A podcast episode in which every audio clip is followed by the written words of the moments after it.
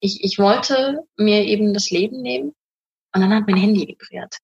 Ich war aber zu neugierig. Ich wollte wissen, wer schreibt mir jetzt und warum? Ja, und es war eine Freundin, die einfach gefragt hat, so wie es mir geht und ob wir uns mal wieder treffen wollen. Und auch gleich weine ich. Mhm. Ja, und das war einfach, ja, dann der Moment, wo ich gedacht habe, ja, okay, vielleicht bleibe ich noch ein bisschen. Mal schauen. Hi und herzlich willkommen im MeToo Podcast, dem Podcast für Opfer und Betroffene von sexueller Gewalt. Ich bin Mai Nguyen und ich führe dich hier durch. Bitte, bitte sei achtsam mit dir beim Hören des Podcasts. Wenn dich die Inhalte triggern, such dir auf jeden Fall Hilfe, denn das Schweigen hat ein Ende. In dieser Podcast-Folge möchte ich euch einen Menschen vorstellen, der mich sehr, sehr beeindruckt hat. Rebecca Träger ist selber vergewaltigt worden als erwachsene Frau, als starke Powerfrau, die sogar Kampfsport gemacht hat, sich eigentlich, eigentlich ist hier das Wort, sich hätte wehren können, aber es nicht getan hat, es nicht konnte. Ja. Und eine dieser vielen Geschichten, wo man sich fragt, ja, aber warum denn nicht? Und wie geht's ihr heute? Eine ganz, ganz besondere Frau, die durch ihren Humor, aber auch ihre, ihren Tatendrang, ihre Kraft und ihren Lebenswillen trotz Suizid beeindruckt, besticht. Wir, auch wenn man meinen könnte, dass Interviews mit ähm, ehemaligen Opfern triste, traurig und sonst was sind. Glaubt mir, wir haben so, so viel gelacht während dieses Interviews. Also genießt die Folge mit dieser grandiosen und krassen, krassen Frau. Mir war es ein großes Vergnügen mit ihr, ja, sie interviewen zu dürfen und euch jetzt hier vorstellen zu dürfen. Bühne frei für Rebecca Träger. Hi und herzlich willkommen in einer neuen Podcast- und YouTube-Folge. Heute gibt es auch ein Video dazu. Also wenn ihr es gerade hört und lieber Bock habt, Video zu schauen, dann schaltet gerne auf YouTube um und ansonsten viel Spaß beim Hören. Heute ist wieder eine Interviewfolge.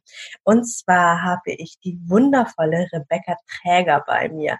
Eine hammer, hammer Powerfrau. Wir haben schon ein Vorgespräch geführt vor diesem Telefonat, weil eigentlich ähm, kennen wir uns noch gar nicht richtig.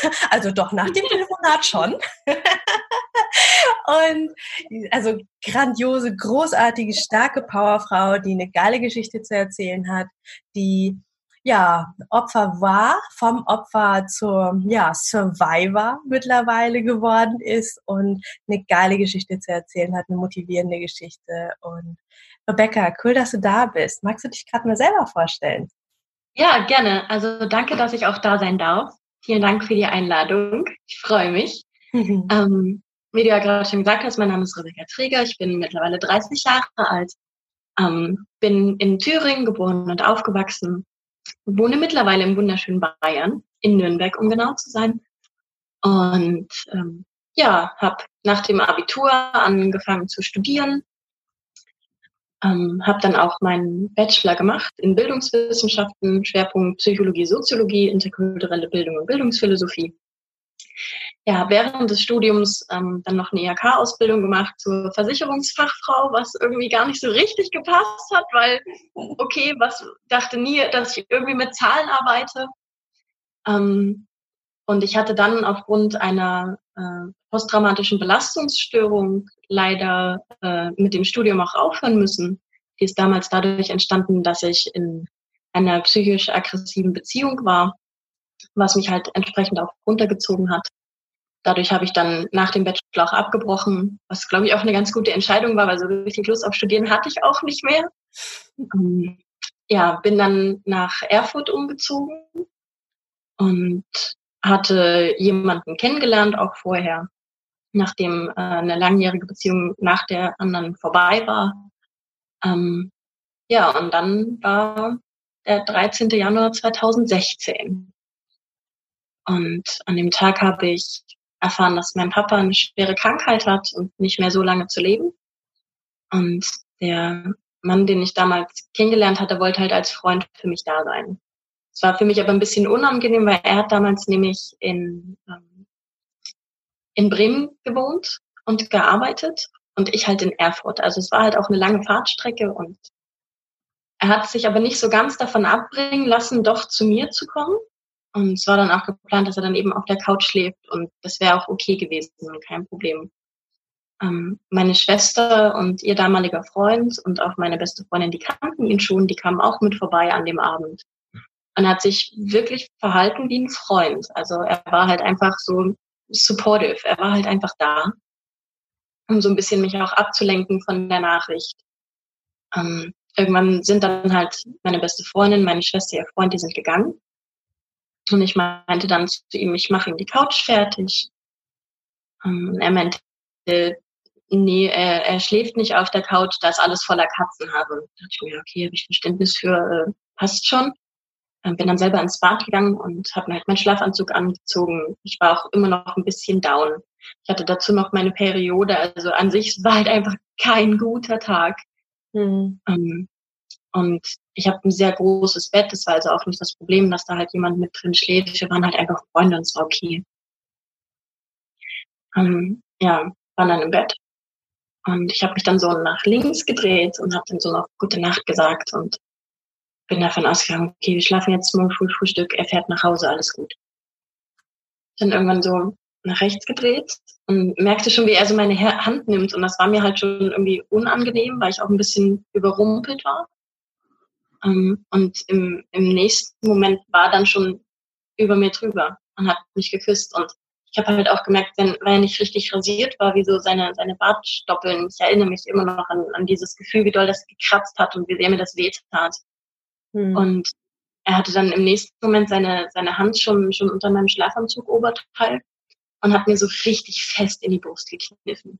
Also einfach so auch aus, aus dem Nichts. Und, und ich habe auch gesagt, dass es, dass es weh tut und au und er soll aufhören. Und habe dann eben auch angefangen, mich äh, körperlich zu wehren, also ihn auch so, so wegzudrücken, was ihn dazu veranlasst hat, meine Hände zu nehmen und neben meinen Kopf zu drücken, weil er das wahrscheinlich als Spiel gesehen hat, jedenfalls je mehr ich mich gewehrt habe, umso mehr hat es ihm Spaß gemacht, umso mehr hat es ihn angemacht, um, umso besser fand er das irgendwie.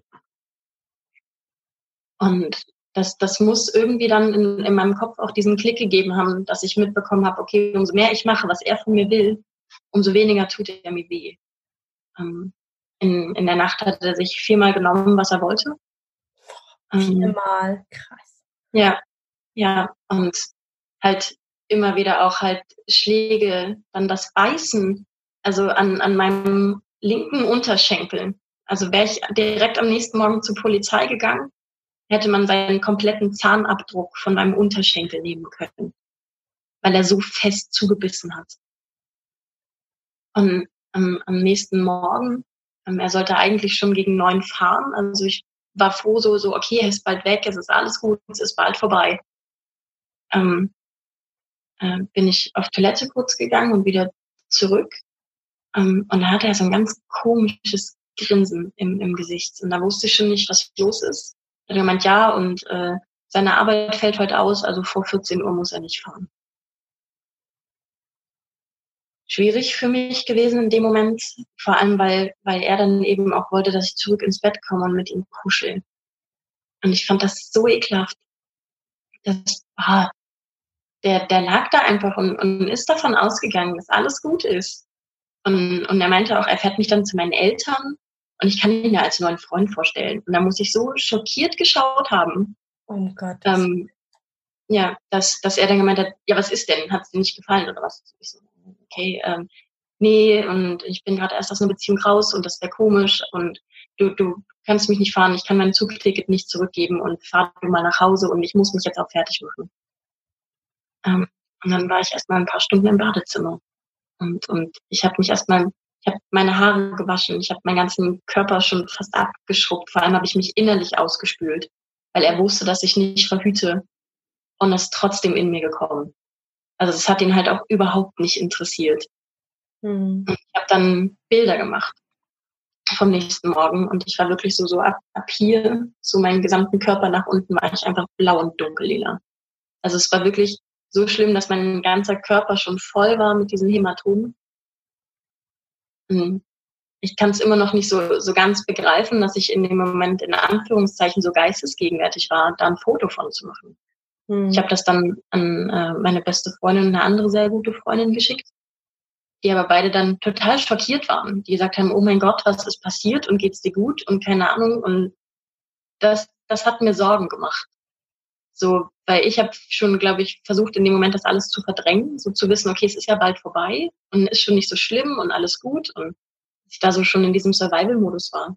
Mhm.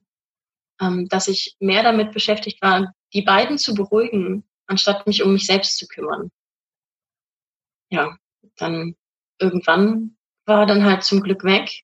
Ich bin zu meinen Eltern gefahren und habe völlig verdrängt, was passiert ist. Also Nachfragen kam, ja, er, er mag das halt härter und das war jetzt halt so und Hauptsache nicht drüber sprechen. Mhm. Er hat mir dann auch noch ein paar Mal äh, geschrieben per WhatsApp und ich habe das halt immer so runtergespielt, so so kurz wie möglich gehalten, dass das Gespräch, um, um da ja nicht irgendwie ähm, weiter in Kontakt zu bleiben, weil mir das einfach ging nicht. Also ich hatte auch wirklich Angst, wenn ich ihn irgendwie aufbringe, dass er zurückkommt. Und das war das, was ich unter allen Umständen vermeiden musste, weil er wusste ja, wo ich wohne. Hm. Ja, das hat dann ein paar Monate gedauert. Und dann hatte ich ein Gespräch, also ein Telefonat mit einem Freund. Und da hat er dann einfach nur mal nachgefragt, ob in den letzten Monaten irgendjemand war, mit dem ich was hatte oder nicht. Und dem habe ich das dann halt so ein bisschen erzählt. Und dann meinte er dann, Rebecca, das, was du da erzählst, das, das klingt nach Vergewaltigung ach Quatsch und das ist keine Vergewaltigung und ich doch nicht und ach und das hätte ich mitbekommen. Ja, und das fing dann natürlich aber trotzdem an, in mir zu arbeiten. Das und die heißt, zweite Freundin. Dass ich dich unterbreche. Das ja. heißt, dir war bis zu dem Zeitpunkt gar nicht wirklich bewusst aktiv klar, dass es eine Vergewaltigung war oder du hättest nee. es in deinem Kopf nicht so tituliert? Nee, auf gar keinen Fall. Nee. Wirklich überhaupt nicht. Mhm weil ich, ich war ja so stark und habe viel Sport gemacht, Kampfsport gemacht und nein, und mir passiert sowas nicht und das passiert nur anderen. Mhm. Ja, halt nicht. Und ähm, die zweite Freundin, der ich ja auch das Bild geschickt hatte an dem Morgen, bei der war ich zu dem Zeitpunkt und mit ihr hatte ich mich dann darüber unterhalten. Und sie hat dann gemeint, ja, ich weiß. Ich so, wie du weißt. Und so, ja, ich, ich wollte das schon am nächsten Morgen sagen. Ich wusste aber, du musst das selber für dich begreifen, weil du hättest mir gar nicht geglaubt. Und damit hatte sie absolut recht. Ja, ähm, die Freundin hat in München gewohnt. Ich bin dann zurück nach Erfurt in meine Wohnung und da ist dann alles über mir zusammengebrochen. Also ich habe die ganze Nacht geweint, ich habe in Foren gelesen, ich habe mir erstmal durchgelesen, wie Vergewaltigung, was na der Tatbestand. Also ich habe wirklich Informationen erstmal gesammelt, um, um irgendwie zu schauen, okay, das, was jetzt in meinem Kopf ist, stimmt das denn oder nicht? Mhm. Ähm, also dass ich ähm, im im Strafgesetzbuch nachgelesen habe, eben in, in Foren die Geschichten von anderen Menschen mir durchgelesen habe, um zu schauen, so gibt's da irgendwie Parallelen. Ähm, ist es wirklich so? Weil ich wollte das nicht wahrhaben. Ich, ich wollte diesen in Anführungszeichen Opferstempel, den wollte ich nicht. Ich habe mich da ganz doll gegen gewehrt, weil nicht ich, jeder andere nicht ich. Ja, und dann war es halt so. Und ähm, ich habe eine Freundin dann geschrieben, du, ich glaube, ich wurde vergewaltigt. Und sie so, wie du glaubst. Und hab der das dann äh, geschrieben und das erste, was von ihr, ihr, kam, war, oh mein Gott, du weißt aber schon, dass du ihn anzeigen kannst. Ich so, nein, kann ich nicht, der weiß, wo ich wohne. Mhm. Ähm, also da, da dann komplett in, in diese ähm, defensive Haltung zu gehen und zu sagen, ja, der er darf das auf gar keinen Fall erfahren, weil das geht nicht und er weiß, wo ich wohne. Und ich, ich habe in dem Moment so einen starken Fokus gehabt auf alles, was nicht geht anstatt mich auf Lösungen zu konzentrieren. Ja, war, wo ich dann wirklich Glück hatte, in Anführungszeichen, war, dass ich ja in einer aggressiven Beziehung war, die posttraumatische Belastungsstörung hat und wusste, wie wichtig es ist, darüber zu sprechen und auf keinen Fall das in mich reinzufressen, weil mich das sonst kaputt macht. Das ist so gut. Ja, definitiv. Also auch wenn es jetzt vielleicht für, für manche Menschen komisch klingen kann, aber ich bin so dankbar, dass ich die Erfahrung vorher gemacht habe und dadurch viel schneller in diesen Ich muss was tun Modus gekommen bin. Also da hatte ich wirklich schon Glück. Also das war eine Erfahrung, die ich vorher machen musste, um die nächste überstehen zu können. Ähm, ja, hatte dann ähm, einen, einen Freund angerufen, weinend, der arbeitet bei der Polizei. Und dem habe ich dann erzählt, du, ich glaube, ich wurde vergewaltigt. Also, oh, okay, das ist kein Privatgespräch. Warte bitte, bis ich wieder auf der Wache bin. Dann, dann habe ich auch alles vorliegen, wo ich nachlesen kann. Dann machen wir das nochmal. Dann habe ich ihn dann nochmal angerufen und habe ihm das alles erzählt und er meinte, du erfüllst den Tatbestand. Ähm, ich kann dich nicht zwingen, Anzeige zu erstatten, aber entweder du bist freiwillig oder ich lass dich abholen. Ich wusste nicht, dass er das nicht darf. ich hatte keine Ahnung, dass das nicht geht. Ähm, ja, war aber so. Also dadurch habe ich dann ähm, meine beste Freundin, die ja auch von dem Foto wusste, der habe ich geschrieben, du, XY hat mich damals vergewaltigt, ich muss zur Polizei, bitte hilf mir. Und sie war auch erstmal total geschockt und vor allem kam von ihr auch, ja, warum hast du an dem Abend nichts gesagt? Und du hättest doch zu mir kommen können. Du hättest doch nur anrufen müssen. Er hätte doch dort alleine schlafen können. An nichts, was ich in dem Moment hätte gebrauchen können. Aber sie hat es natürlich nur gut gemeint, weil sie nicht verstanden hat, genauso wenig wie ich ja auch, warum ich nicht gleich was gesagt habe. Weil in dem, in dem Moment war ich so irrational. Mein Handy lag neben mir, das habe ich gar nicht wahrgenommen. Ich hatte auch mehr Bedenken, was passieren würde, wenn ich jetzt nackt aus meiner Wohnung gehe und bei den Nachbarn klingel, was halten die denn dann? Oder wenn ich jetzt gehe, der könnte meine Wohnung anzünden. Zu dem Zeitpunkt hatte ich noch zwei Katzen, um die habe ich mir mehr Gedanken gemacht als um mich. Also nichts davon war irgendwie rational. Mhm. Entsprechend konnte ich ihr die Frage auch nicht beantworten, warum ich sie nicht angerufen habe. Weil ich hatte ja für mich noch überhaupt keine Klärung. Ja, dann waren wir bei der Polizei und haben Anzeige erstattet. Ja. Das war auch nochmal spannend, weil sie ja natürlich dann alle Details plötzlich gehört hat, was da passiert ist. Also, also sie war mit bei der Anzeigenerstattung dabei, genau. auch mit im ja. Ja, mhm. genau, dass ich eben nicht alleine sein musste. Und ja, ja definitiv. Mir hat also sehr geholfen, als mein Freund mit dabei war. Ja, auf jeden Fall. Ja. Aber ich glaube, für die Person, die mit dabei ist, ist das natürlich ja. ultra ja. Ja, definitiv. Also, ja, ich habe auch sie danach gefragt, wie es für sie war. Und sie hat gemeint, sie hat so gut, versucht, so gut wie möglich versucht, sich abzulenken. Und hat dann eben m, hm, über andere Dinge mit Freunden äh, per WhatsApp halt geschrieben. Also sie war halt physisch da und wenn ich eine Pause brauchte, hat sie auch darauf geachtet, dass wir dann eine Pause machen. Also es war mhm. nicht in, in, in einem Rutsch zu machen. Es hat auch ein, eine ganze Weile gedauert, bis dann eben alle Details da waren, alle Nachfragen gestellt wurden, das Protokoll aufgenommen wurde. Ja, das hat ein bisschen gedauert. Mhm. Ja. Und insgesamt ja. hat es auch, du hattest gesagt, drei Monate, gell, hat es gedauert, bis du überhaupt angezeigt ja. hast. Also, ähm, mhm. was, was ich halt auch echt also ich finde es einerseits schnell und andererseits krass langsam. Ne? Also es ist irgendwie so ja. Vollkommen, also in dem Moment, in dem es irgendwie um Vergewaltigung, Missbrauch geht, ähm, spielen Raum und Zeit keine Rolle mehr. Ne? Ja. Genauso wie du gerade gesagt hast, so Handy lag neben mir, warum habe ich nicht angerufen? Warum bin ich nicht rausgerannt? Warum habe ich nicht dies und jenes? Und gleichzeitig irgendwie, warum habe ich nicht am nächsten Tag? Und dann irgendwie drei Monate später und irgendwie es ist ich finde es ich find's einfach abgefahren, wie, wie, wie bei uns im Kopf auf einmal so ganz andere Mechanismen angehen, die wir so gar nicht kennen. Weil ähm, ja. Wir, haben, wir verstehen uns ja auch so gut, weil wir auch wir beide eigentlich mega krasse Powerfrauen sind. Ne? Also beide ja. äh, super in Männerdomänen unterwegs gewesen. Ja. Irgendwie die einzige Frau im Raum und trotzdem gerockt oder gerade deswegen. Und also echt ja. so, ähm, ja, stark, kämpferisch, eigentlich so, ne, diese, von außen würden alle irgendwie sagen, oh ja, das ist die emanzipierte, unabhängige Rebecca Mai, ja. wer auch immer. Und, und dass, dass gerade dieses Bild ähm, von dem, wie wir uns sehen, wie wir gerne wären, wie wir vielleicht auch die meiste Zeit des Tages sind, ja. ähm, uns davon abhält, ähm, anzuerkennen, dass wir eben trotzdem Opfer einer Straftat geworden sind. Ja, also ja. Ich, die Sätze, die du gesagt hast, ich meine, ich war ein Kind, ja, und trotzdem kenne ich die Sätze. So, nee, das passiert anderen, aber mir nicht. Und ja. nee, ich hätte ja was sagen können und ich hätte ja einfach zu meinen Eltern laufen können. Ja, also heute im Nachhinein denke ich mir so, warum bin ich nicht einfach in den letzten 20 verdammten Jahren einfach irgendeinen Tag zu meinen Eltern gegangen und gesagt, Mama, Papa, Onkel, hm, hm, hm hat das und das gemacht. Ja? Aber ja. es ist einfach nicht passiert. Nee. So. Es ist, es ist so ja. krass. Ja, sorry, das musste ich gerade mal reinkriegen. Kein Problem. Ja, da ist ja auch so viel, so viel Selbstschuld dabei. Mhm. So, so, was hätte ich eigentlich anders machen können? Hätte ich, ähm, hätte ich ihm meine Adresse gar nicht schicken sollen. Ja, da war ja ein Freund, der da sein wollte. Und ich konnte ja nicht ahnen, dass das passiert. Also, woher?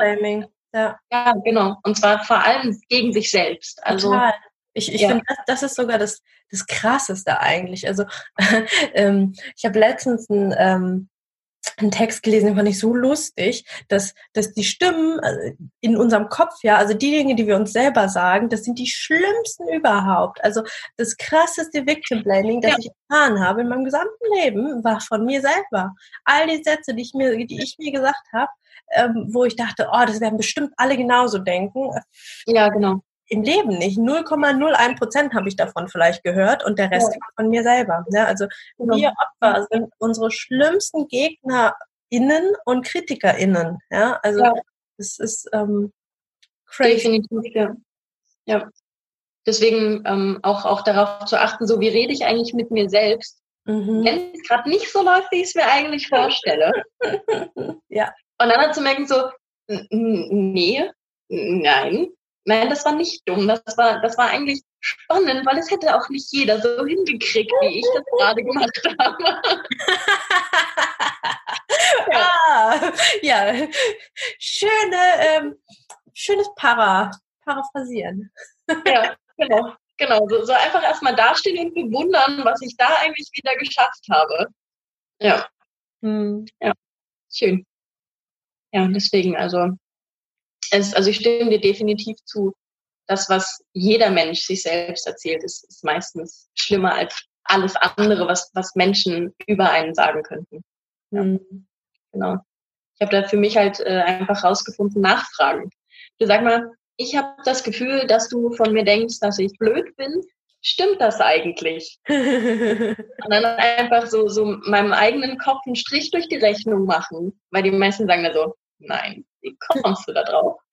Und dann sage ich, warum? Und dann sagen die meisten dann auch so, nee, das habe ich ganz anders gemeint, aber interessant, wie du das aufgenommen hast. Ja. Weil mhm. doch jeder alles anders wahrnimmt. Ist ja doch immer eine individuelle Einschätzung. Ja. Und das hilft ganz doll, einfach nachfragen. Das erfordert eine Menge Mut am Anfang, weil dann die Wahrscheinlichkeit ist ja immer noch zumindest da, dass man dann gesagt bekommt, ja, ich finde dich blöd. Und dann sage ich, ja, okay, gut, dann habe ich mich da nicht getäuscht, finde ich ja gut. Ja. Ja. Mhm. Deswegen, ja. So, genau. Wir waren bei der Polizei. Ja, genau. Wir waren dann bei der Polizei und ähm, es kam dann halt auch dazu, dass ich eben äh, während des Studiums auch nicht mehr arbeiten konnte dadurch, weil ich war zum Arbeiten nicht in der Lage. Heißt also, ähm, ich habe meinem Chef erzählt, was passiert ist, der erstmal gefragt hat, ob es jemand aus dem Betrieb war, was es aber nicht war ähm, musste dann noch zum Arzt gehen, weil die einzige Maßnahme, die ich damals kannte, war bei sowas okay Psychotherapie. Mhm. Was anderes war überhaupt noch nicht in meinem Dunstkreis drin, also nicht im Ansatz. Ähm, und als, also es wussten zu dem Zeitpunkt schon ähm, ein paar meiner Freunde, meiner Familie habe ich es irgendwann erzählt, die Menschen von der Polizei wussten es, dann wusste es mein, mein, mein Chef, es wussten dann noch Mitarbeitende, es wusste dann mein Arzt, dann hatte ich eine Psychotherapeutin, das heißt, es wussten auch noch Menschen von der Krankenkasse, es war einfach so, ein, so eine riesen Wolke an Menschen, die plötzlich wusste, was los ist. Hm. War auch noch weiter ich brauche ja dann, ja, ja, ging ja dann noch weiter mit, ich brauche ja dann einen Anwalt, dann habe ich mich noch beim Weißen Ring gemeldet und mit denen gesprochen.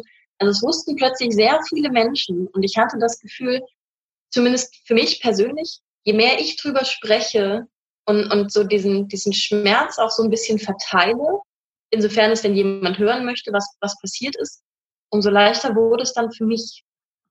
Also das ist sicherlich auch ein bisschen Ego, so dieses so, ja, hilf mir bitte mal kurz meine Lasten zu tragen. Aber es ist halt auch viel mit, hör mir bitte einfach nur zu weil wenn, wenn ich nur noch mit mir selbst rede, funktioniert dieses ganze Lebensspiel hier nicht mehr. Hm. Ja, bin dann in, in Therapie auch relativ schnell gekommen. Und das war halt Verhaltenstherapie, weil ich gerade am Anfang noch super viel Angst hatte. Ähm, ich bin in meine Wohnung gekommen und, und habe mich nicht getraut, die Wohnungstür zu schließen, ohne dass ich nicht in jedem Raum mindestens dreimal war. Mhm. Und ich habe selbst in die kleinsten Schubfächer geschaut, ob er sich irgendwo verstecken könnte. Es war absolut irrational, aber ich brauchte das für mich. So dieses, so, so dieser Reality-Check. So, das ist jetzt gerade und der ist nicht hier. Ich, ich darf jetzt hier zu Hause sein und die Tür zu machen und abschließen. Und das war dann so mein To-Go. Also auch einkaufen gehen oder dann irgendwann auch wieder auf Arbeit fahren mit öffentlichen Verkehrsmitteln. Ich habe mich permanent beobachtet gefühlt. Mhm. Ich habe auch in, in, gerade am Anfang, ich habe keine Musik mehr gehört und ich höre sonst den ganzen Tag Musik. Mhm. Also meine Kopfhörer, ich muss alle drei Monate muss ich mir neue holen, weil die so abgenutzt sind dann schon. Mhm. Um, und das war halt nicht mehr. Ich war auch sehr, sehr empfindlich. Um, also schon, schon ganz kleine Sätze haben mich plötzlich zum Weinen gebracht. Und, und ich war vorher nicht so, mal abgesehen davon, dass ich es auch nicht cool fand, irgendwelche Emotionen zu haben, weil ich bin ja stark und äh, äh, äh. ja, ja, genau. oh, Feier, ey. Was ich mir damals alles für Sachen erzählt habe, so im Nachhinein betrachtet, ne, uff. Einfach uff. Mhm. Ja. Und bin dann halt in, in Psychotherapie, die hat mit mir dann gearbeitet, dass ich weniger Angst habe. Ähm, die größte Herausforderung war für mich nachts schlafen. Mhm. Ich habe sehr viele Monate nicht in meinem Bett geschlafen, weil ich es einfach nicht konnte. Ähm, was, was mir dann geholfen hat, das, das ist kein Tipp für nach draußen, das sollt ihr nicht machen. Das hat nur mir persönlich geholfen. Ich sage es lieber dazu. Ähm, ich habe in meiner kompletten Wohnung äh, habe ich Messer versteckt. ja, wirklich, einfach um für mich dieses Sicherheitsgefühl mhm. zu haben. Es lag direkt eins, eins dann neben meinem Kopfkissen. Es lag in, in der Stube bei der Couch, wo ich immer saß zum Fernseh gucken, lag eins in der Küche, direkt auf dem Schuhregal im Flur. Falls jemand klingelt und er steht plötzlich vor der Tür. Ähm, in der Küche ja sowieso. Selbst im Badezimmer hatte ich dann äh, ein Messer liegen. Mhm. Einfach nur um, also mir hat das dieses Sicherheitsgefühl zurückgegeben. So, ich kann mich wehren, wenn er wiederkommt. Und dann, dann, dann steche ich zu und dann diesmal laufe ich. Ja. Mhm. Also so rauskommen aus, aus dieser Starre einfach. Und da hat es dann auch angefangen, dass ich wieder nachts schlafen konnte. Wow. Ja. ja, das hat mir dann halt total geholfen. Bist du da selber drauf gekommen oder ist das ja. irgendwie in der Therapie? Ja. Ah, wow. Genau. Ja, da bin ich drauf gekommen, so dieses so, ja, was würde ich denn machen, wenn er jetzt wiederkommt? Und dann lag dann halt ein Messer und ich dachte mir so, ja, davon habe ich genug. Verteidige die halt jetzt mal. Geil. Oh, ich stelle mir so eine Wohnung voll mit Messern vor. Aber, weißt du, ich, ich bin halt der Tollpatsch-Typ. Also ich glaube, ich hätte Angst, mich einfach selber dran zu schneiden. Wenn da so ein Messer auf meinem Nachttisch liegt und ich nachts mich irgendwie umdrehe und dann so patsch, oh shit. Nee. nee, die waren ja auch immer so, so ein bisschen versteckt. Also man hat nicht, wenn man in meine Wohnung gekommen ist, als erstes über ein Messer gesehen. Okay. Ich wusste halt, wo die sind. Mhm. Ja. Ja, und ich äh, habe dann halt festgestellt auch, dass ich zumindest eine Zeit lang das Ganze als Ausrede benutzt habe, um Dinge nicht tun zu müssen. Also ähm, es war zum Beispiel bei die Wohnung, in der ich äh, gewohnt habe, beziehungsweise das ganze Wohnhaus wurde verkauft. Und die wollten eigentlich, weil ich eben im Erdgeschoss gewohnt habe und das für die halt am angenehmsten vielleicht war, ich weiß es nicht, ähm, wollten die die Räume ausmessen ich wollte niemanden in meine Wohnung lassen. Und beim dritten Mal hatten die immer noch nicht locker gelassen. Also habe ich ihnen dann eine E-Mail geschrieben und habe gesagt, ich wurde in dieser Wohnung vergewaltigt. Sie können hier so oft anfragen, wie Sie möchten. Ich lasse keine fremden Männer in meine Wohnung. Ja, und danach haben die sich nie wieder gemeldet. Also die haben es auch nicht mal mehr versucht. Also die, die wussten dann auf keinen Fall, lasse ich irgendjemanden in meine Wohnung. Ähm, nur klar, wenn dann der Schornsteinfeger musste zum Beispiel rein, dagegen konnte ich nichts tun. Aber das war halt auch so, dass es ein super mulmiges Gefühl für mich war, weil da war dann plötzlich so ein, so, ein, so ein fremder Mensch in meiner Wohnung, in der ich gerade dabei bin, wieder aufzubauen, dass ich mich sicher fühle. Mhm. Ja, und die, die meiste Zeit habe ich eigentlich, wenn ich nicht irgendwie draußen war oder äh, mich vielleicht mit Freunden getroffen habe oder bei meinen Eltern, ich mich in meiner Küche aufgehalten und ich habe sehr, sehr viel geraucht und leider halt auch viel zu viel getrunken. Also gerade um, um auch wieder Schlaf zu finden, war so meine Go-To-Lösung Alkohol. Ja. Mhm.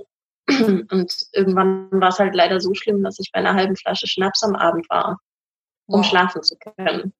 Und wir hatten direkt um, um die Ecke vorne, vorne an der, an der Bahnhaltestelle, war so ein Spätteam. Und er hatte immer so bis zwölf offen. Und teilweise wurde ich halt nervös, wenn kein Alkohol im Haus war. Und bin dann noch fünf vor zwölf schnell darüber gelaufen. Und der Mann hat mich teilweise so mitleidig angesehen. Mhm. Weil der wahrscheinlich genau wusste, so, ja, normalerweise ist die hier so im, im, im, im Business-Look und jetzt abends kommt sie dann und holt sich ihren Alkohol in Jogginghose.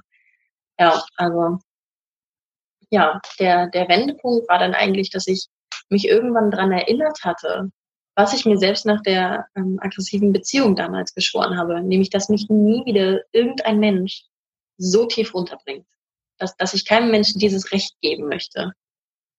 Ja, und dann bin ich aufgestanden. Also dann, dann habe ich mir einen, einen, den Standort von meiner Arbeit habe ich dann gewechselt nach Erfurt auch. Das habe ich gemacht und äh, dann wieder angefangen zu arbeiten, wieder Sozialkontakte zu pflegen, so, so wieder rauszukommen aus diesem so Schneckenhaus, was ich mir so aufgebaut hatte. Hm. Wie lange hat das ähm, gedauert? Also vom Zeitpunkt der Vergewaltigung bis zum äh, Entschluss, wieder zu leben? Ja. Also es war im Januar und dann so im November habe ich mich bei dem anderen Standortleiter dann gemeldet. Ja. ja. Mhm. Also wo ich da ja auch immer noch ähm, sagen kann, glaube ich, dass es relativ schnell ging. Das ist gut. Also ich ein Jahr ist viel. Ich habe mir noch das ja. Jahr, äh, also ich, ich habe ja dann aufgehört zu arbeiten, zwei Monate nachdem ich angezeigt habe, nachdem bei mir auch alles los mhm. Und ich habe mir noch das komplette erste Jahr eingeredet. Nächsten Monat gehe ich wieder arbeiten nächsten Monat gehe ich wieder ab. Also ich, ich, ich also bei mir hat, ich habe erst mal ein Jahr gebraucht, um anzuerkennen, dass ich krank bin, dass bei mir irgendwas nicht in Ordnung ist, dass ich jetzt nicht gerade einfach nur Dauerurlaub habe und machen kann, was ich will, sondern dass das gerade, ähm, ja. dass ich gerade in einer ganz anderen Phase bin. Also Respekt dafür, dass du nach einem Jahr äh, ja. die klare Entscheidung getroffen hast. Also mir geht es nicht um Fun Funktionieren, dass du nach einem Jahr wieder funktioniert hast, sondern mir geht es darum, dass du, also das, das, das hat so eine Kraft, wenn du sagst, und ich habe beschlossen, dass ich mich nie wieder ja. von jemandem so runterziehen lasse. Und ja. ähm, das, das finde ich geil. Also da, Huda, Powerfrau. ja. Ähm, ja, und dann hatte ich irgendwann, ähm, weil ja dann die Entscheidung stand, ähm, ob ich jetzt komplett aus dem Studium raus muss, dadurch eben auch meinen, meinen alten Job auf, aufgeben, weil ich eben einfach krank war. Ähm, und ich den Job eben aufgrund der Krankheit nicht mehr ausführen konnte. Also die posttraumatische Belastungsstörung noch, die mhm. ja so lange auch deswegen krankgeschrieben war. Das hatte mit der Vergewaltigung also gar nichts zu tun. Ähm, dass dann gesagt worden ist, okay, hier, hier gibt es so einen Fördertopf für Weiterbildung, nachdem man bei uns aufgehört hat mit Arbeiten. Und ich wusste halt gar nicht, was ich damit anfangen soll. Und dann äh, hatte aber ähm, eine Freundin von mir, der ich mich anvertraut hatte, hat gemeint, ja, du kannst ja zu mir ins Coaching kommen. Ich dachte, was ist Coaching? Also was soll ich damit? So, ja, ich bin da gerade in der Ausbildung und du zahlst dafür auch nichts. Das war mir aber so unangenehm. Ich hm, dachte, so, nee, ich habe ja meine Psychotherapeutin, das ist ja alles gut und witzig. Ähm, jetzt so im Nachhinein betrachtet eigentlich auch so, na, okay, vielleicht hätte ich das eher machen können, aber ich war halt noch nicht so weit. Hm. Und hatte mich dann halt informiert, was das für eine Ausbildung ist und würde das über den Topf bezahlt werden. Und das war dann auch so. Ja, dann hatte ich in der Nacht vom 12. zum 13. März 2017 das letzte Mal versucht, mich umzubringen. Wow. Und vier Tage später ging, die Ausbildung zum Personal und Business Coach los. Ja, und ab da hat sich irgendwie ganz viel, ganz doll geändert weil da eben gesagt worden ist, gut, bevor ihr raus dürft, um irgendjemanden zu coachen, coacht ihr euch hier gegenseitig. Mhm. Ja, das haben wir dann über sechs Monate sehr intensiv getan. Also gerade so Glaubenssatzarbeit, so, so wo kommt das eigentlich her? Kindheitstraumata. Oh mein Gott. Ja, also da sind wir richtig schön ganz tief gegangen mhm. und haben dann so das große Kino aufgemacht. Und da sind also was ich finde immer noch Glaubenssätze bei mir. Also was man sich so übers Leben einredet, was einen dann irgendwie blockieren kann. Das ist einfach so faszinierend. Mhm. Bevor wir in den Teil einsteigen, würde ich gerade noch mal kurz da bleiben, wo wir gerade waren. Ja. Ähm, Mir sind noch ein paar verschiedene Fragen gekommen, die ich spannend finde. Also du hast davon erzählt, dass du eine Verhaltenstherapie gemacht hast. Hm, wie sah das bei dir aus? Also Therapien sind ja wirklich super unterschiedlich. Ja. Noch Therapeut und ähm, mhm. wie war es bei dir? Was habt ihr gemacht? Was hat dir geholfen? Also es war ja auch einmal die Woche äh, mhm. am Anfang. Ja, und dann ähm, haben wir halt erstmal drüber gesprochen, so, so grob, was ist passiert. Also ich konnte es zumindest schon benennen, okay, ich wurde vergewaltigt. Wir sind da aber halt nicht gleich dran gegangen, sondern ähm, es ging halt erstmal darum, so, wie ist jetzt gerade so mein Alltag? Vor, vor was für Herausforderungen stehe ich gerade persönlich, beruflich? Was, was kommt da so auf mich zu, gegebenenfalls? Dass das erstmal geklärt ist. Ähm, das war wichtig und, und zumindest das, das mit der Angst haben wir dann in Anführungszeichen relativ schnell innerhalb von ein paar Monaten auch unter Kontrolle bekommen.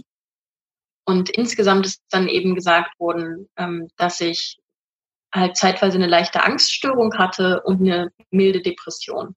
Also ich habe ganz, ganz doll den Wunsch gehabt, nie wieder will ich eine posttraumatische Belastungsstörung. Weil auf gar keinen Fall. Ja, so, der hat zwei neue Störungen ausgedacht. Aber ich hatte keine posttraumatische Belastungsstörung und das war mir ganz wichtig. ja, ähm, habe ich ja auch geschafft. Also. Mhm. Und ja, dann haben wir halt viel geredet. Und was ich halt schade fand, ähm, als, als sie dann erfahren hat, dass ich eben ähm, meinen alten Job nicht mehr machen kann und, und dadurch auch vom, vom Arbeitgeber äh, oder die Krankenkasse sich ändert und dann nicht mehr so viel bezahlt wird und ich aber die Coach-Ausbildung mache. Ich weiß nicht, ob sie wütend war oder traurig, dass ich mir andere Hilfe gesucht habe.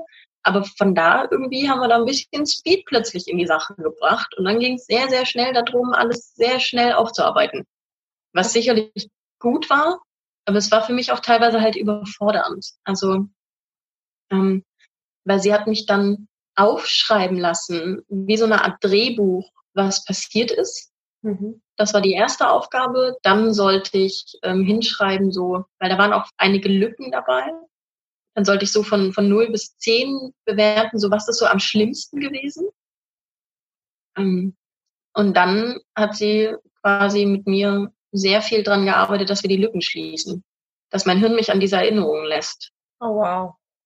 Ja, das, das, das war hart das war richtig, richtig hart. Hm. Würdest du sagen, dass dir das geholfen hat? Weil, also ich, ich merke halt nur, also ich habe äh, von der von dieser Therapiemethode schon häufiger gehört, also genau dieses eine Tool, ne, dass man quasi ja.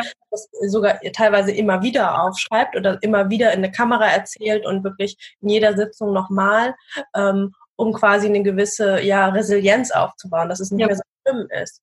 Ähm, ich habe aber, ich hatte halt keine Verhaltenstherapie, sondern eben eine, ähm, eine tiefenfundierte Psycho, Psycho, bla bla, also genau das Gegenteil davon, wo es einfach ja. den ganzen Tag nur darum ging, dass ich irgendwie erzählt habe, wie es gerade in mir aussieht und ich konnte mir quasi frei aussuchen, worüber. Und ähm, ja. ich stelle mir das mega, mega krass vor und auch irgendwo ja retraumatisierend, da immer wieder einzusteigen. Wie war das für dich? Ich glaube, es ist mehr so ein sich an den Schmerz gewöhnen. Mhm. Dadurch nicht mehr allzu intensiv wahrnehmen. Also ich glaube, dafür ist das auf jeden Fall gut. Ähm, vor allem auch sie, sich selbst so ein bisschen zu zwingen, an dieser Erinnerung zu gehen. Ich glaube, das kann man auch nicht mit, mit jedem machen. Ähm, sie, sie wusste aber, ich, ich will das auch aufarbeiten. Ich mhm. möchte, dass mich das nicht mehr definiert. Ähm, und ich wieder so zu einer Art Ursprungszustand zurückkehren kann. Ich glaube, deshalb konnte sie mich auch so pushen. Also für, für mich als Person war das bestimmt gut. Ich kenne definitiv auch andere Betroffene, auch von, von mir aus dem Coaching, denen würde ich das nicht zumuten. Also ich habe das schon jemandem vorgeschlagen, der meint, nein, äh, nein, das ist mir zu krass. Also dann bitte irgendwas anderes. Hm. Ich meine, das Tool an sich ist nicht verkehrt, sollte aber eben individuell abgestimmt sein, wie es dann ist. Retraumatisierend, vielleicht ein bisschen, aber ich glaube, dass das eben dann auch vor allem bei Patientinnen ähm, geeignet ist, die das schon benennen können, die schon wissen, was passiert ist.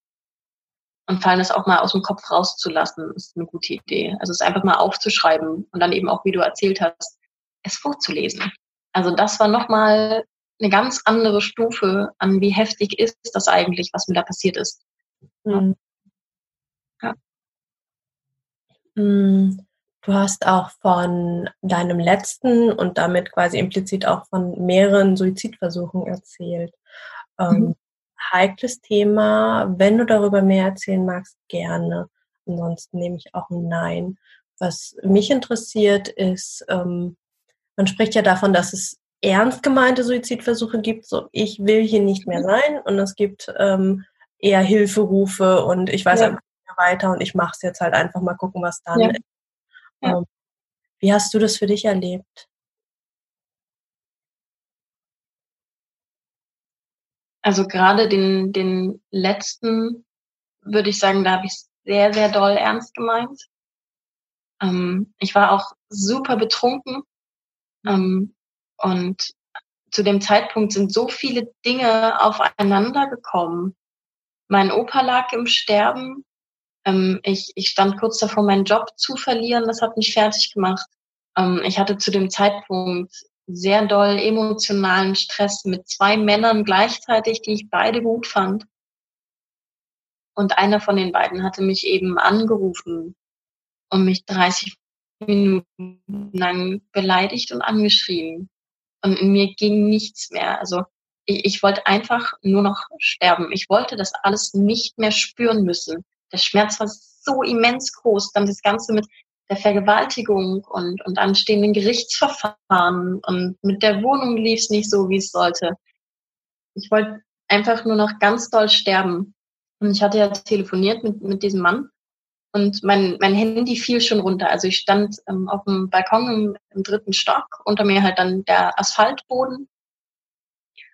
Und ich wollte da einfach nur noch hinterher. Ich wollte mit dem Boden berühren quasi meinen Kopf. Ich wollte einfach nur, dass das alles aufplatzt. Ich habe mir das gedanklich vorgestellt, wie es dann auch vorbei ist, wie, wie es weitergehen würde. Und es war mir egal. Also es war mir egal, ob dann alle anderen irgendwie Schmerzen hätten. Ich habe auf einmal so eine, so eine Ruhe gespürt. Und diese Ruhe kannte ich schon von, von einem Versuch vorher. So dieses so, okay, die Entscheidung steht jetzt. Der Schmerz ist zu groß, ich will nicht mehr. Und der, der Gedanke, der mich davon abgehalten hat, war, dass meine Schwester sich zu dem Zeitpunkt getrennt hat und meine Hilfe brauchte. Und ich sie nicht alleine lassen wollte. Also dieser Gedanke kam dann plötzlich. Und dann dachte ich, nee, geht nicht. Ich bin, bin zurück in, rein in die Wohnung.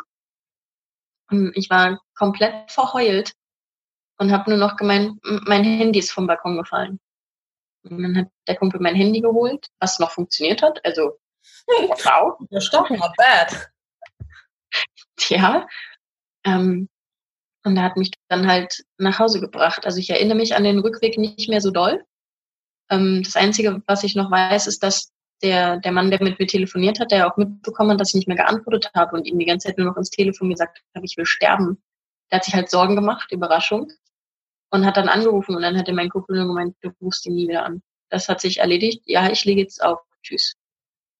Und an den Rest vom Heimweg erinnere ich mich nur so ganz dunkel. Ich weiß nicht, ich bin irgendwo zwischen den Garagen auf dem, auf dem Nachhauseweg, habe ich nur noch gesessen und geweint. Also, ja.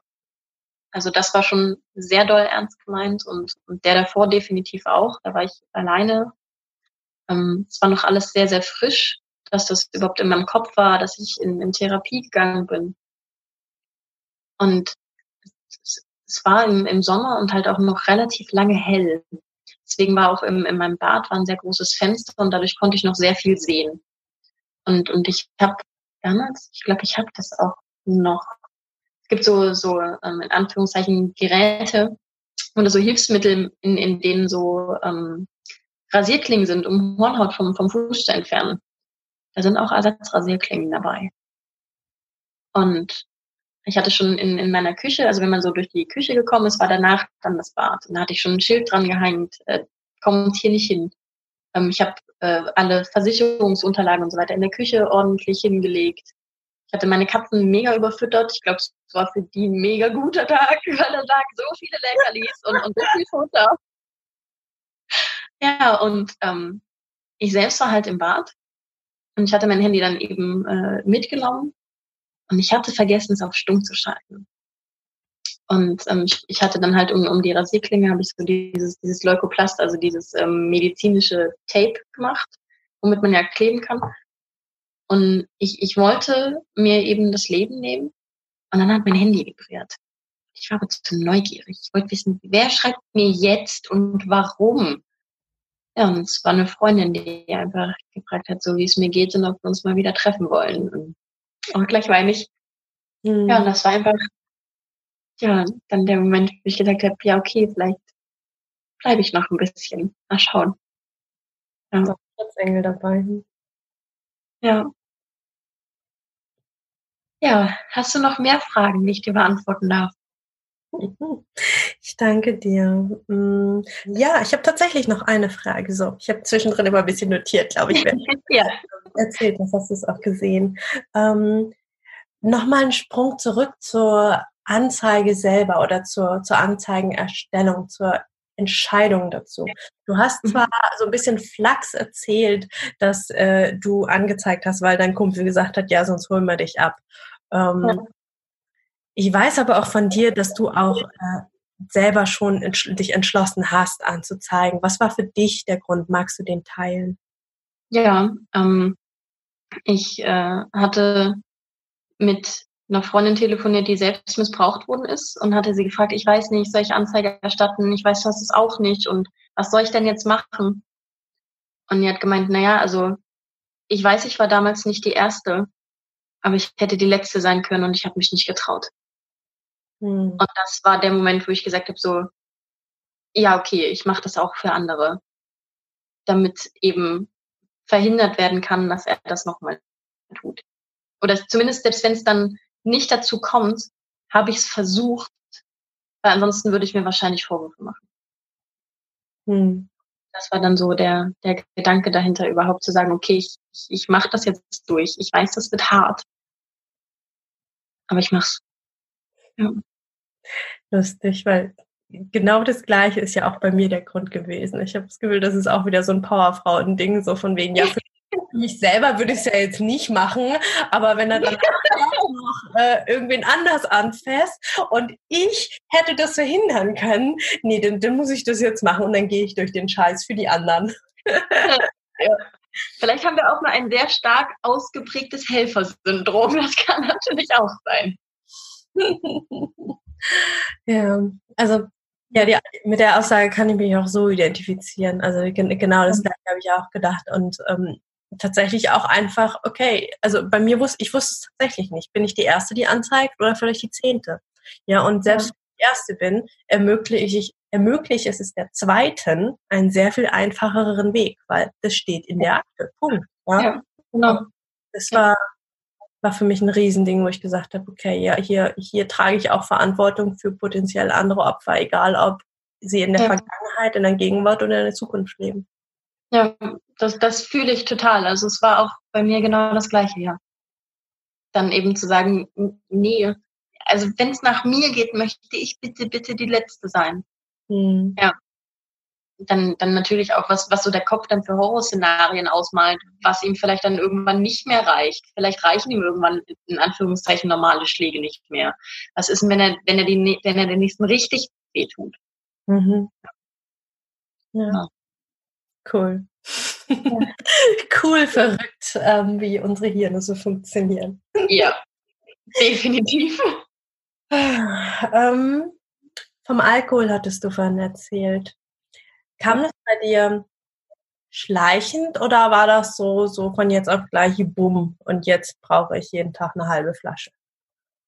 Also ich, ich, ich kannte den Prozess schon und ich habe den auch wahrgenommen. Mhm. Und irgendwo habe ich aber die Entscheidung, glaube ich, getroffen, zu sagen so, nee, ich brauche das jetzt aber. Ich weiß, ich komme da wieder raus, weil es war nicht das erste Mal, dass, dass ich so eine, so eine ähm, Alkoholabhängigkeit hatte. Sondern damals eben auch im Zuge der posttraumatischen Belastungsstörung habe ich sehr, sehr viel getrunken. Mhm. Aber so an sich, der Prozess war schon schleichend bis hin zu Schnaps. Also es hat halt angefangen mit, ich trinke mal ein Säckchen und das beruhigt mich ein bisschen. Und also der Prozess war sehr, sehr schleichend und hat sich auch, ich überlege jetzt gerade, ein und ein Vierteljahr, bevor ich dann aufgehört habe. Ja. Wow. Ja. Und das halt auch erst äh, während, während der Coaching-Ausbildung, weil dann eben die Ursprünge, die, die mal dazu geführt haben, dass ich überhaupt dem Alkohol so zugetan war, eben aufgelöst wurden. Mhm. Und da eben äh, alte Traumata auch, auch aufgelöst worden sind. Und ich dadurch nicht mehr den Drang hatte, ähm, emotionale Lasten mit Alkohol zu kompensieren. Mhm. Ja, das jetzt seit 2017, Juli, Ende Juli 2017, ja. Krass. So, eine letzte Frage und dann gehen wir Richtung ja. Zukunft. Ja. Ähm, nee, zwei. ähm, äh, tatsächlich aus reinem äh, Selbstinteresse. Gibt es sowas? Aus reinem Interesse. Ähm, ich mache ja gerade eine, ähm, eine Ausbildung zur Heilpraktikerin für Psychotherapie. Ja. Und ähm, da haben wir halt auch, äh, behandeln wir halt auch Themen wie Sucht und eben auch äh, Alkohol. Und genau das halt, Al Alkohol wird oft zum Betäuben und zum ähm, eben als Schlafmittel missbrauchen. Was ich aber auch gelernt habe, was ich nicht aus eigener Erfahrung so, äh, so kenne, ist, ähm, dass gesagt wird, ähm, aber eigentlich hilft es gar nicht wirklich. Es betäubt, aber man kann, man kann dadurch einschlafen, weil man halt in so einer Art Delir, der man ja aber der Schlaf ist gar nicht wirklich heilsam und hilfreich und man wacht danach äh, ziemlich gerädert auf. Ist das so? Ähm, mit dem Gerädert, da kann ich nicht mitsprechen, weil ich hatte noch nie einen Kater, egal wie viel ich getrunken habe. Okay. Deswegen war das bei mir auch direkt doppelt gefährlich. Okay. Weil ich hatte die, die schlimmen Konsequenzen am nächsten Morgen nicht. Ich bin aufgestanden und bin zur Arbeit gegangen. Krass. Ja, weil mein Alkohol, ach, mein Alkohol, mein Körper scheint den, den Alkohol sehr, sehr langsam abzubauen. Und dadurch war ich halt einfach noch sehr lange betrunken. Und habe dann aber normal, normal gegessen, normal getrunken, Sport gemacht. Und dadurch habe ich dann irgendwann so gemerkt, so, ah ja, okay, jetzt werde ich langsam nüchtern. Aber das hat meistens sehr lange gedauert. Krass. Und ja, also der, der Schlaf war auch. Was bitte? Sorry, du erstmal? Ja, ähm, der, der Schlaf war auch nicht erholsam, aber er war zumindest traumlos. Hm. Mhm. Und, und, das war halt für mich wichtig, dass ich nicht wieder Albträume bekomme. Mhm. Ähm, ja, und so, so ansonsten ähm, ist wirklich nur zum, zum Betäuben, also zum, zum Heilen ist es nicht geeignet. Hm. Und dein Umfeld, haben die was davon mitbekommen oder beziehungsweise haben sie es gesagt? Die haben nichts mitbekommen, nein. Also Während der posttraumatischen Belastungsstörung damals ja, mhm. weil mein, mein damaliger Freund, nicht der, der aggressiv war, sondern äh, der danach, der, der dann irgendwann gefragt hat, sag mal, ertrickst du mich ohne Alkohol nicht? Weil ich halt immer irgendwas äh, zu trinken auch dabei hatte. Und da habe ich dann aufgehört. Und da hat es meine, meine Mama auch, auch mitbekommen, weil ich es ihr halt erzählt hatte. Aber ansonsten, also die Leute haben schon gemerkt, wenn wir irgendwie feiern waren oder so, weil damals bin ich noch in Discos gegangen. ähm, die haben schon gemerkt, so, hm, ich kann schon super viel trinken und bin dann super betrunken. Aber mm, mm, die haben nichts mitbekommen. Die waren eigentlich meistens nur sauer, weil ich keinen Kater hatte am nächsten Tag. Geil. Ja. Ja, mitbekommen, so, so wirklich würde ich jetzt sagen, nein. Es hat auch niemand was zu mir gesagt. Und dann eben erst während der, der Coach-Ausbildung habe ich das dann angesprochen, dass ich mich in den Schlaf trinke. Hm, krass. Ja. Also ich habe es auch meiner Therapeutin nicht erzählt. Nee, der habe ich viele Sachen nicht erzählt, weil ich mich dafür geschämt habe. Hm. Das war auch nicht gut. Ja, ich glaube, das ist auch so eine riesengroße Hürde. War, war bei mir auch ja. so, wirklich Stück für Stück. Also ich meine, ich war ja echt zwei Jahre in tiefen Therapie. Ja. Also zweimal die Woche lag ich da auf dieser roten Couch. Es war wirklich eine rote ja. Couch. ähm, und es hat echt so ewig gedauert, bis ich, bis ich dann mal mit Sachen rausgerückt bin, wo ja. ich mich geschämt habe. Und dann gibt es ja immer, immer mehr Sachen, ja, wenn man mal anfängt. Dann ja. nee, ist dann das nächste Ding, worüber man, man noch nicht gesprochen hat. Ja, aber es ist halt auch befreiend, da mal so die Maske abzunehmen und einfach mal zu sagen, ja, okay, guck mal, hier, so bin ich. Ähm, ich kann dir sogar erklären, warum, wenn du es hören möchtest. Wenn du damit nicht klarkommst, ja, sorry, also es gibt noch mehr als sieben Milliarden andere Menschen, dann ist das auch okay. Mhm. Ja. Ja, genau. Okay, allerletzte Frage. In Vergangenheit. Ähm, du hast erzählt, du hast Anzeige erstattet. Das ist ja schon ein riesengroßer Schritt, den ja unglaublich viele Frauen, Männer, Menschen gar nicht erst gehen. Ähm, leider hat es ja nicht den Verlauf genommen, den du gern gehabt hättest. Magst du da was genau. sagen? Ja, sehr gerne. Ähm, zu dem Zeitpunkt gab es dieses Nein heißt Nein noch nicht. Also das war auch noch nicht gesetzlich verankert, was die ah, ja. Fälle, glaube ich, ja, ja, ja, nicht mal. Also das kam dann irgendwie im, im Herbst kam das dann. Hm. Ähm, und dadurch war natürlich es viel, viel schwerer, auch für, für die Behörden, da das Ganze greifen zu können. Und die, die Aussage, die so in, in meinem Kopf geblieben ist, war ja, es war keine Absicht zu erkennen. Also es war nicht die Absicht zu erkennen, dass er mich wirklich vergewaltigen wollte. Ähm, ich hätte den Prozess erzwingen können. Und mein Anwalt hat mir aber davon abgeraten, weil es eben viele, viele tausend Euro gekostet hätte, ohne dass man gewusst hätte, was passiert. Ich hatte auch zu dem Zeitpunkt das Geld überhaupt nicht.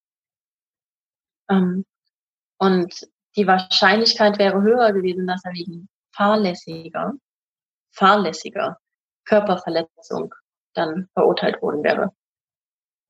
Und, und das hat, das hat mich so wütend gemacht. Ich war wirklich richtig doll wütend. Mhm. Weil ich gesagt habe, so, wie fahrlässig. Also ich laufe doch auch nicht rum, habe Sex mit Menschen und dann, upsie, von oben bis unten blau.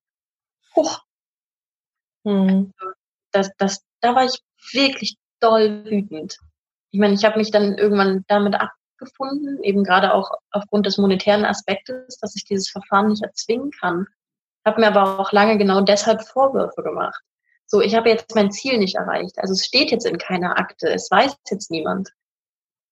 Ich weiß es nicht. Also jetzt, ich würde immer noch sagen, es war die richtige Entscheidung, weil ich hätte mich sonst in immense Schulden gestürzt.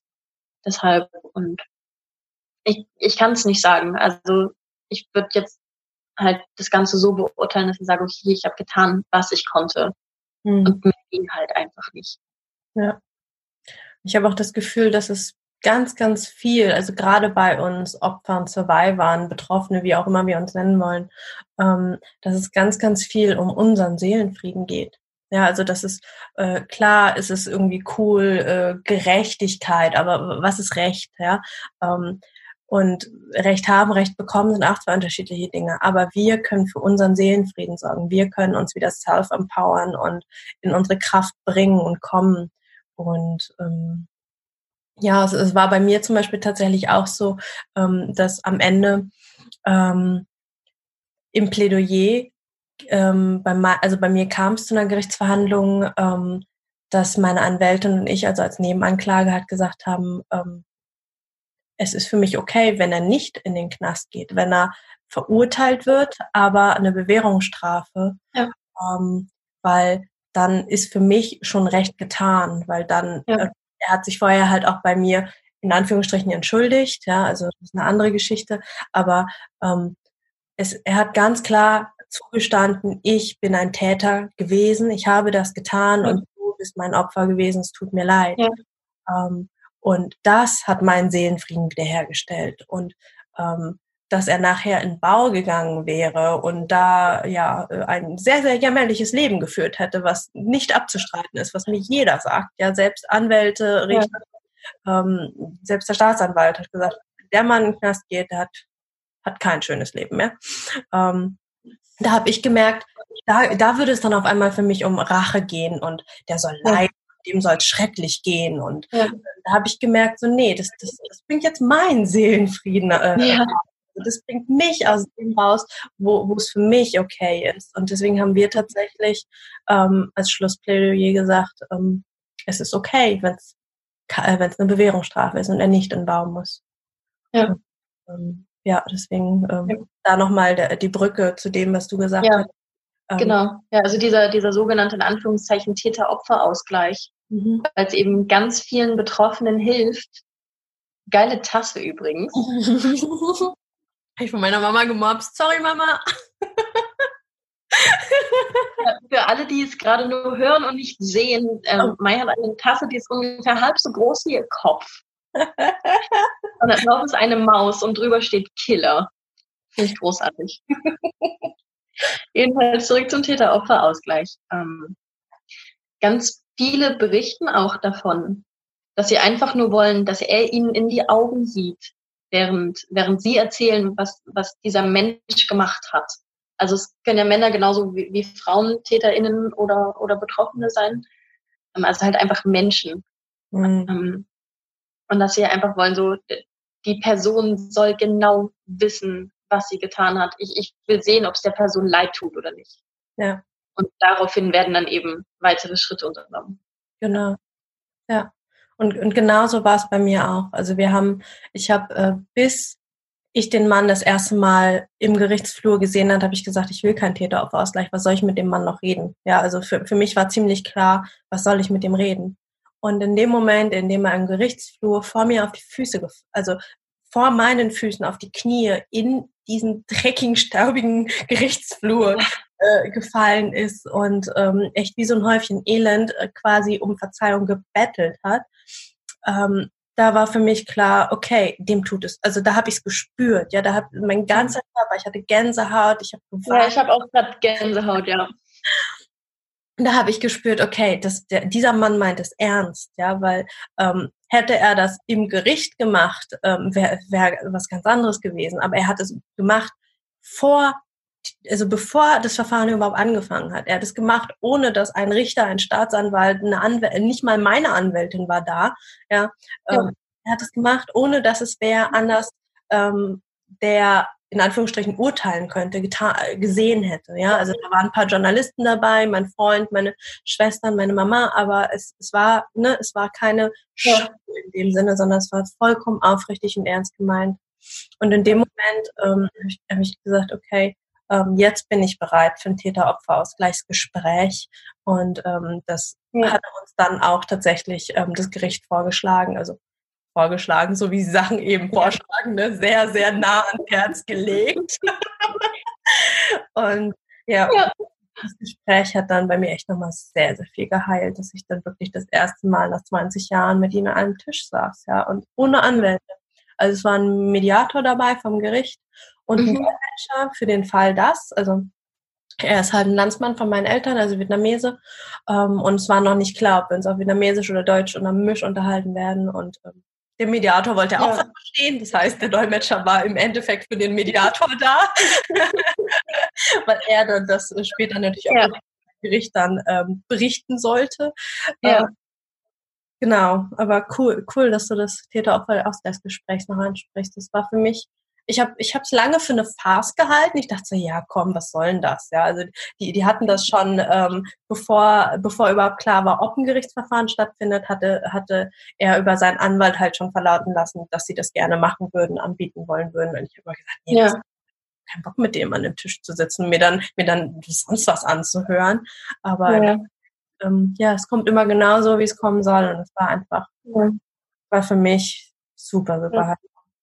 Ja, klar. Es freut mich auch mega, dass du das machen konntest. Aber ich kann das total auch fühlen, so dieses, dieses Ego, was dann sagt so, nein, ich rede mit dem nicht. Der war gemein zu mir. Ja, ja, ja, war er, aber hm, okay, äh, versuch's wenigstens. Ja. Genau. Ich verstehe aber auch absolut, wenn jemand sagt, kann ich nicht, will ich unter keinen Umständen. Also ja. kann ich, ich kann alle Seiten da wirklich nachfühlen, ja. Voll. Und das ist ja auch heute dein Job, ne? Ja.